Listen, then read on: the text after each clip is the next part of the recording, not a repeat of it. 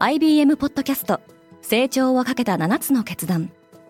成長をかけた7つの決断とは今後3年間に世界を形作ると予想される7つのビジネストレンドについて IBM が何千ものクライアントとの対話に基づき提言をしたものです。このポッドキャストでは変化の激しい時代において企業が下すべき成長をかけた7つの決断について日本 IBM の7人の専門家と考えていきます。今お聞きのリスニングサービスにてぜひフォローボタンからフォローをお願いします。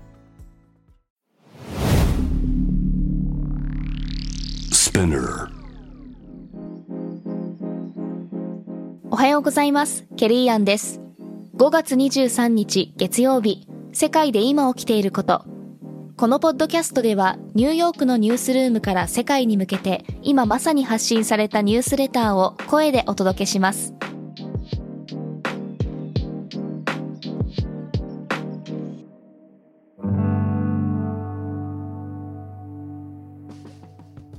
ストラリアの首相にアルボことアンソニー・アルバニージーが選ばれた。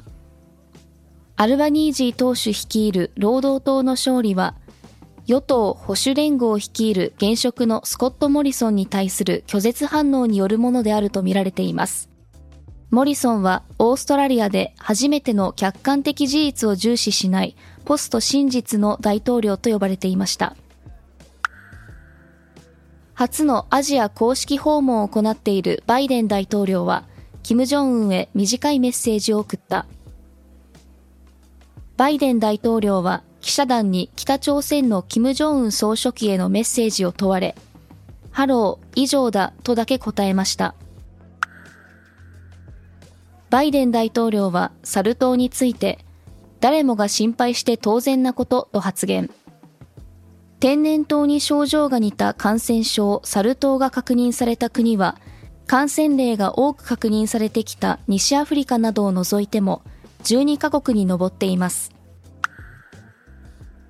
ディーディの株主は今日23日、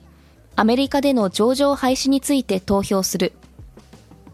中国のライドシェアリング大手企業であるディーディは、ニューヨーク証券取引所から距離を置くことが中国でのサイバーセキュリティ審査に合格するために不可欠であると述べています。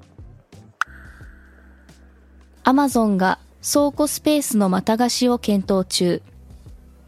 ブルームバーグによると、アマゾンはオンラインショッピングの利用が減少していることを受け、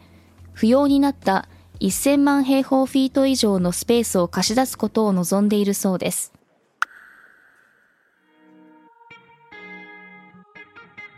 今日のニュースの参照元は概要欄にまとめています。明日のニュースが気になる方はぜひ、Spotify、Apple Podcasts、Amazon Music でフォローしてください。Courts Japan では世界の最先端を毎日2通ニュースレターでお送りしています。他にも世界で暮らす女性の喜びや悩みを伝えるポートレートオブミーがスタートしています。詳しくは概要欄に載せていますので、ぜひこちらも見てみてくださいね。ケリーアンでした。Have a good day!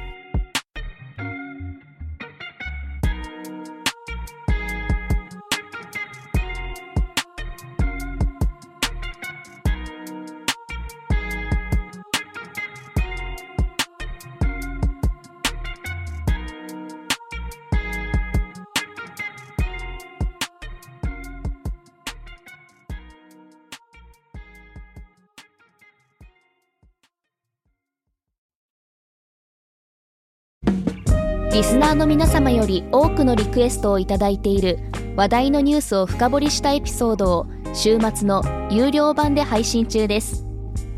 今なら1ヶ月無料トライアルを実施中。詳細は概要欄に記載しています。この機会にぜひ聞いてみてくださいね。感想ご意見もお待ちしています。